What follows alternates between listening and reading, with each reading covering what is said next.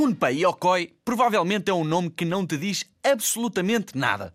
Mas se te disser que este japonês é o pai do Game Boy, és capaz de já saber do que falo, não? Gunpei Yokoi sempre teve como grande objetivo da sua vida criar uma consola portátil. Na primeira tentativa, criou uma consola chamada Game Watch, o primeiro videojogo portátil de sempre. Era uma espécie de mini ecrã só com um jogo. Parecia-se muito com uma calculadora, mas sem os botões todos com os números. Foi nesta consola que se estrearam o Super Mario e o Donkey Kong, por exemplo. O Game Watch evoluiu para o primeiro Game Boy que foi lançado há quase 30 anos. Depois do primeiro, houve o Pocket, o Color, o Light, o Advance, o Advance SP, o Micro. São tantos que até fiquei sem fogo.